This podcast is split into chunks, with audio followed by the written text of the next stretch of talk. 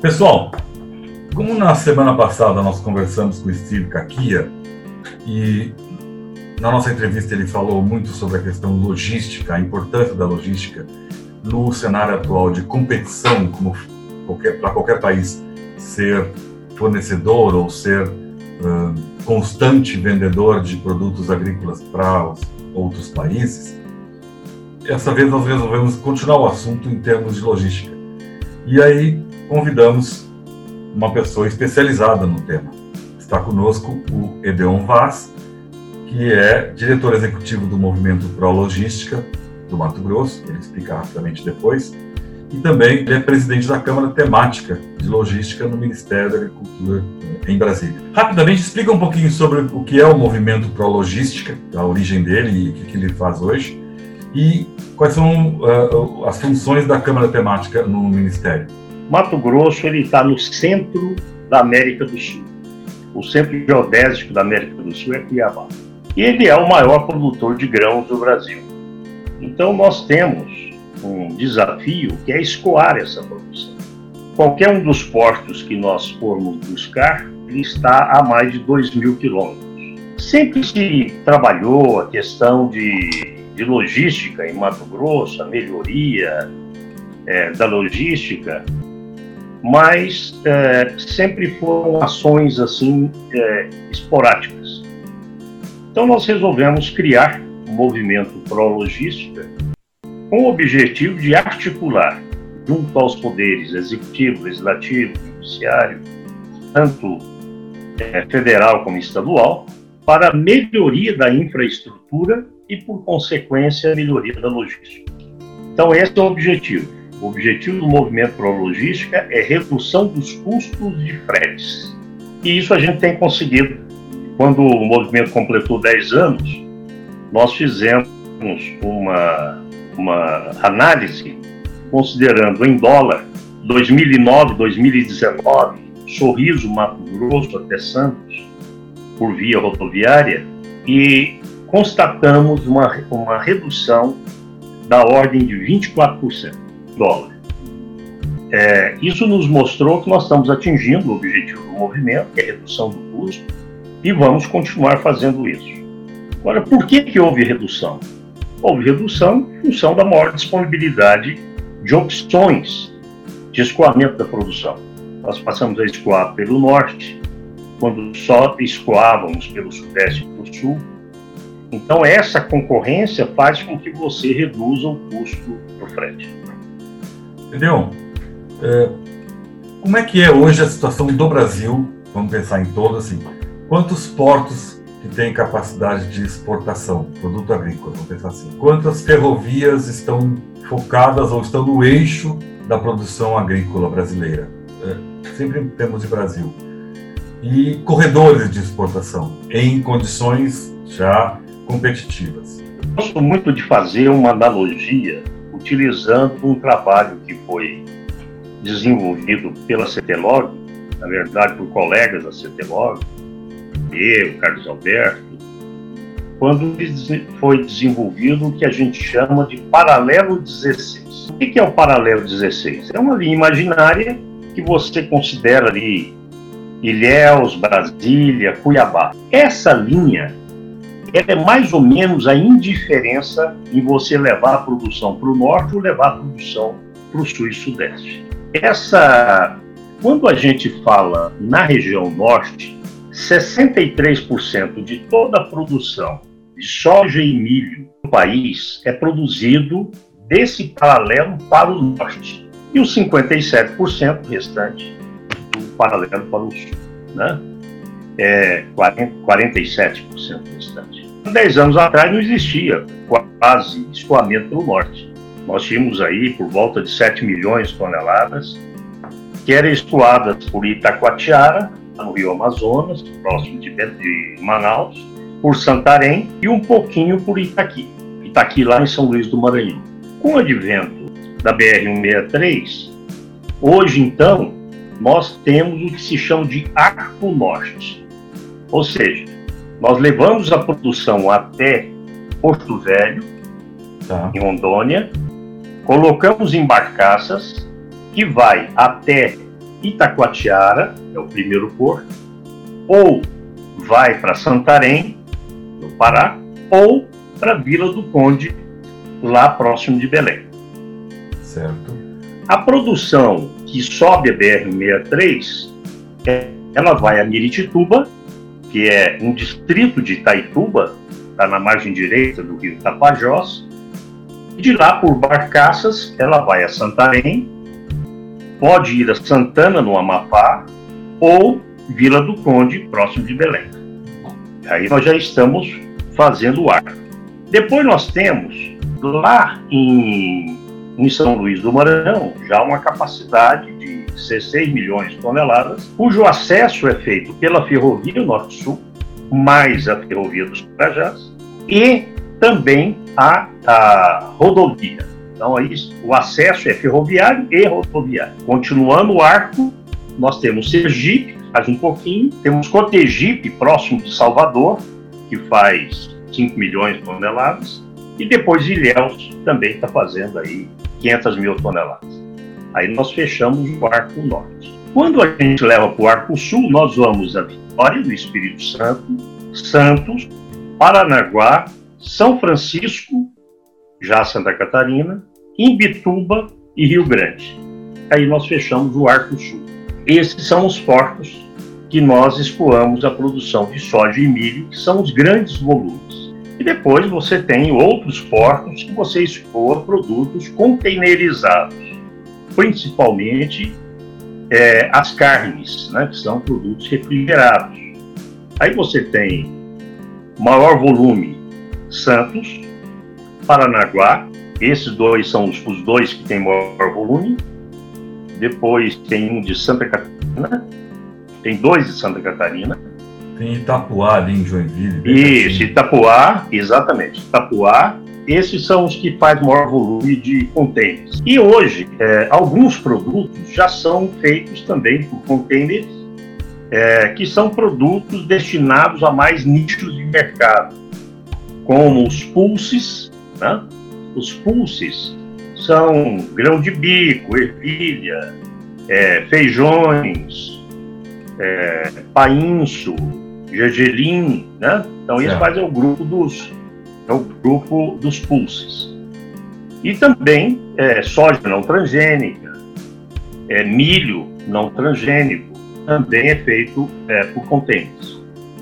Então, por exemplo, Mato Grosso, ele é, já começa, já começou, na verdade, a escoar esse tipo de produto por contêineres ligando Rondonópolis a Santos.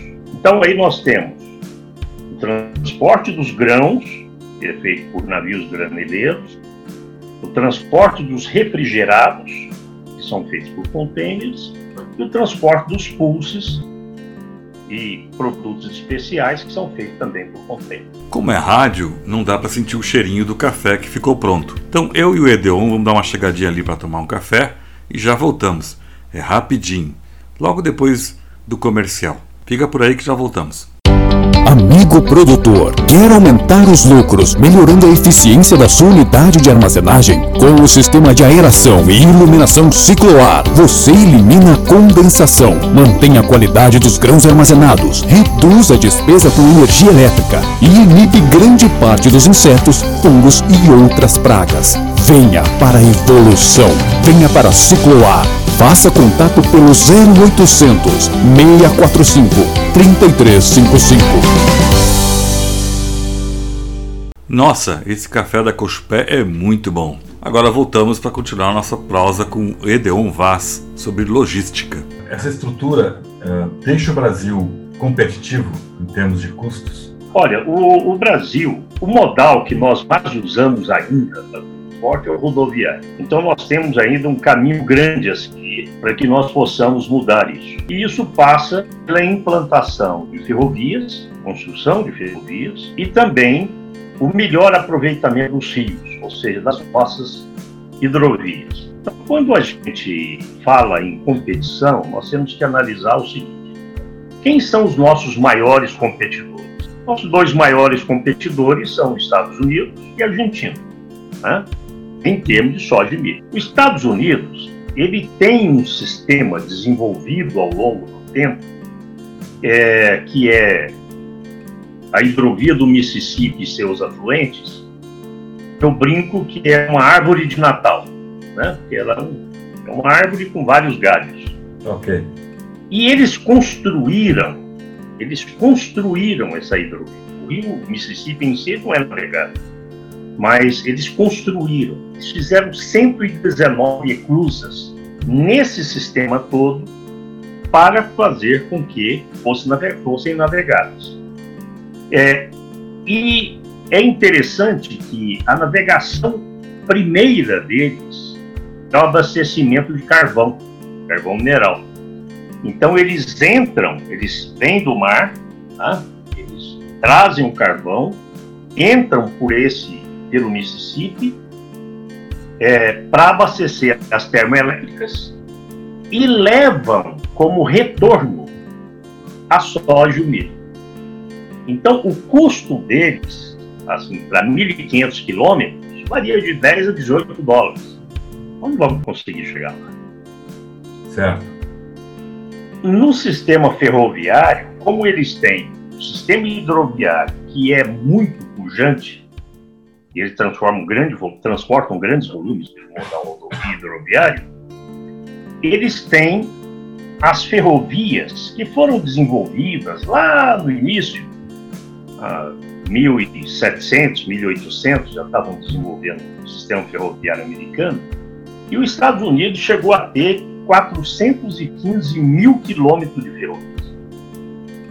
Depois, esse sistema também foi adequado e eles hoje operam 220 mil quilômetros. Eles têm sete grandes companhias ferroviárias, parte tudo privado. Eles não têm essas vias, são todas privadas. E eles fazem, por exemplo, do meio oeste americano para os portos de Seattle, lá no, no Pacífico, o custo é 33 dólares por tonelada, para 3 mil quilômetros. Então você pega ferroviário, 3 mil quilômetros, 33 dólares. O hidroviário, 1.500 quilômetros, por 10 a 18 dólares. O objetivo deles não é ganhar dinheiro fazendo transporte de safra. O que eles querem é manter a safra, é manter esse cliente que é importantíssimo para eles como retorno. Entendi. Então, é, o custo deles, por exemplo, se a gente pegar é, Sorriso, Santos, Santos, Xangai, considerando o transporte rodoviário mais o transporte é, marítimo com os devidos é, embarques, né? Embarca, embarca no, no, caminhão, depois desembarca, embarca no navio. Considerando tudo isso aí, nós gastamos por volta de 108 dólares para colocar um produto de Sorriso, Mato Grosso, na China. O americano gasta 56. Nossa. É, o argentino gasta 58. A que se deve essa diferença, Deon? A diferença, principalmente, ela está no transporte dentro do país. Como okay. nós usamos mais modal rodoviário, o nosso custo é maior.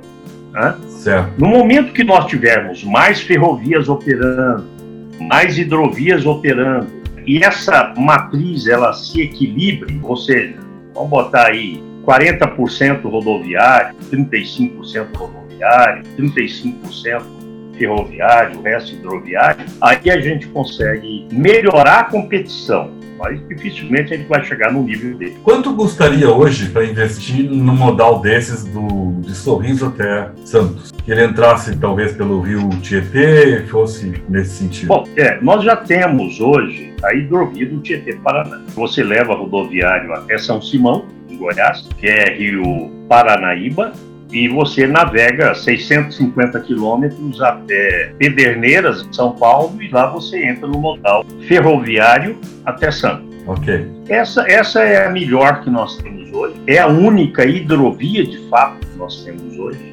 porque ela tem sinalização, balizamento, cartão, tem tudo que configura uma hidrovia e ela, o custo dela seria o menor desses. O que, que custa implantar uma hidrovia? O sistema é dragagem, derrocamento, sinalização. Então, os custos são baixos quando você tem rios que se navegam. Esse custo aumenta quando você tem que construir eclusas. Agora, o que a gente tem observado é que ao longo do tempo, os governos, e aí eu estou generalizando, são todos os governos, não priorizaram as hidrovias. A prioridade sempre foi dada à rodovia. O governo ele está tá trabalhando muito a parte de ferrovias, que eu acho perfeitamente onde a iniciativa privada pode entrar, que é na concessão de rodovias e na construção de ferrovias, exploração de ferrovias. Mas nós esperamos também que se utilize e se tenha um trabalho mais voltado a hidrovias. É nesse caminho que nós temos que ir para que nós possamos reduzir o nosso custo e ser mais competitivos em relação a outros países. Entendeu? Então, pelo que tu coloca, assim, temos portos para vários uh, fins, em termos de exportação de produtos agronegócio, em vários pontos do Brasil. Ok. Precisa construir mais algum? Com certeza. Onde é, é, o crescimento pelo Arco Norte, é, por exemplo, considerando a BR-163, lá em Miritituba, hoje nós temos cinco estações de transbordo em funcionamento. Inclusive uma, que é uma empresa que ela é flutuante. Então, somando tudo, dá 18 milhões de toneladas de capacidade hoje ali. Quando a Ferrogrão estiver pronta, que é aquela ferrovia que nós queremos construir paralelo à BR-163, ligando Sinop a Mirituba, quando ela vier a ser concluída, nós estamos imaginando aí 2029, a capacidade dessas estações tem que ser de 50 milhões de toneladas. Então nós temos que concluir ainda uma capacidade maior portuária em Santarém, em Santana, em Vila do Conde. Vila do Conde tem pelo menos 40 milhões de toneladas de capacidade. Então tem que ser construído outros, outros portos lá em Vila do Quinto. Nós temos lá em Itaqui dois projetos que já estão bem encaminhados e a estrutura que existe hoje ela já, já comporta 18 milhões de toneladas também. Né? Que lá tem um Tegran e tem um Ponta da Madeira que já funcionam escoando grãos. E existem mais dois portos que estão é, na fase de elaboração de projeto, alguns começando obra. Existe lá em Ilhéus também o projeto de se fazer o Porto Sul, que vai ser também um outro hub com mais de um porto, mais um terminal portuário para escoamento de grãos. No caso da Bahia, lá de Ilhéus, você vai ter, já está em construção, a FIOL, que é a Ferrovia de Integração Oeste-Leste. Primeiro, o FIOL 1 é Ilhéus a Caetité, na Bahia. O FIOL 2, a FIOL 2 é Caetité a Barreiras. E a FIOL 3 vai ligar Barreiras à Ferrovia Norte-Sul. Também já começam as obras, agora no início do ano que vem, já está com licença de instalação, a FICO, que é a Ferrovia de Integração Centro-Oeste, que ela vai ligar Água Boa, no Mato Grosso, na BR-158, a Mara Rosa, na Ferrovia Norte-Sul, em Goiás. Então, a ideia, inclusive, que se discute é de interligar esse ponto de Mara Rosa com a Fiol. E você poderia ter uma saída por Deus.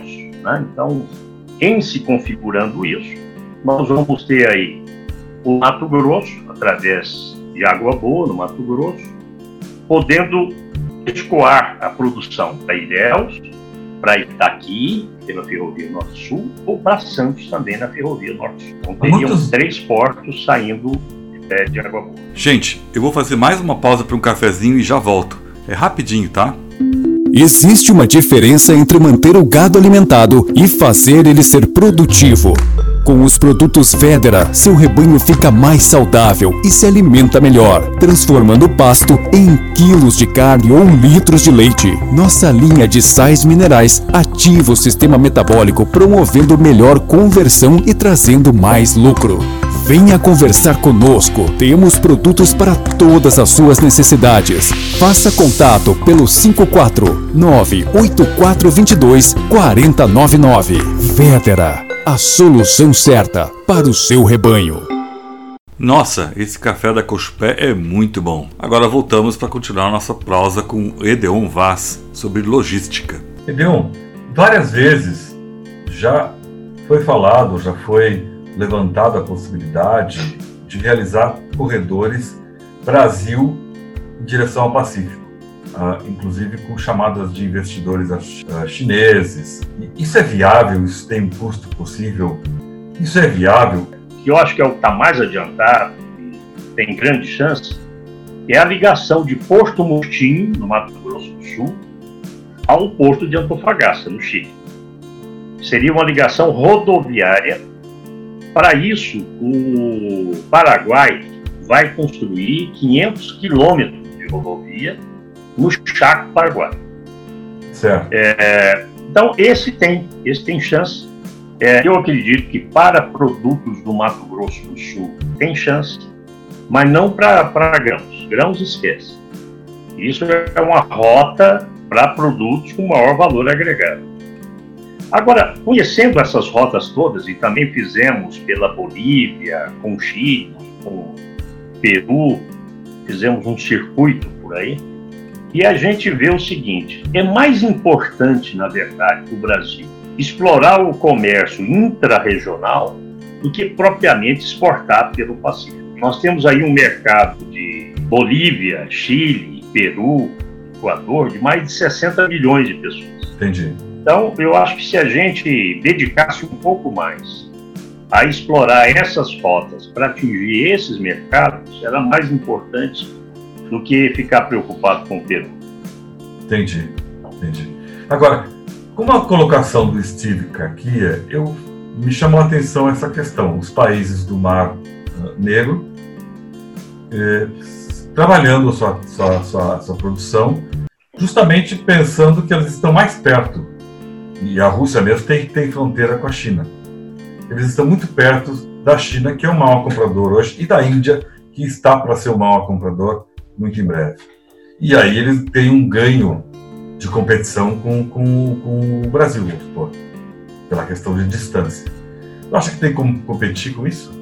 Bom, eu acho o seguinte: é, nós tivemos lá na Rússia e tivemos em Kaliningrado. E Kaliningrado é onde reúne as melhores qualidades de terras para agricultura. Depois você tem a Ucrânia, que realmente também é muito bom. E a Ucrânia está mais próximo, está cheia já de chineses produzindo. Mas são produções limitadas em termos de volume.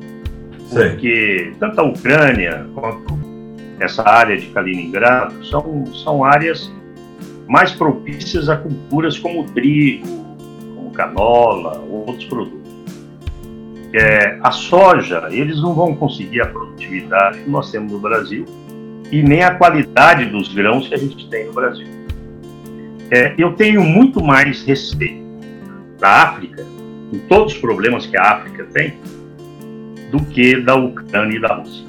Quanto, quanto hoje, quando, quando vocês se reúnem no, no Ministério, quanto hoje precisa de recursos para, digamos assim, deixar o Brasil numa condição ideal é difícil, mas numa condição competitiva, inclusive uh, reduzindo custos.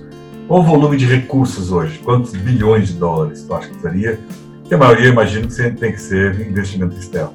É, o Brasil ele precisaria investir pelo menos entre 4 e 5% do PIB em infraestrutura de transportes. Ok. Se ele conseguisse investir isso, manter esse investimento, nós chegaríamos a ter, sem dúvida alguma, uma capacidade dura, adequada à evolução da nossa produção. Desses 4% do, do PIB, como tu dividiria, dividiria em percentuais para os modais? É, A primeira coisa é, seria o investimento na área ferroviária. Quantos por cento? Né? Então, nós precisaríamos investir pelo menos 2%. Dos quatro. Na área ferroviária, é, é, meio por cento no hidroviário, porque os valores são bem menores. Okay. E o restante no modal rodoviário, que ainda tem muita coisa para fazer. Correto, correto. Portos, muito pouco, então. Os portos são construídos pela iniciativa privada. Okay. Nós não temos necessidade de investimento de recursos federais ou estaduais em portos. Gente, nós tivemos aqui uma prosa com o Edeon Vaz Ferreira, é, diretor executivo do Movimento Pro Logística, que é, tem base no Mato Grosso, e também presidente da Câmara Editorial do, da área de logística do Ministério da Agricultura.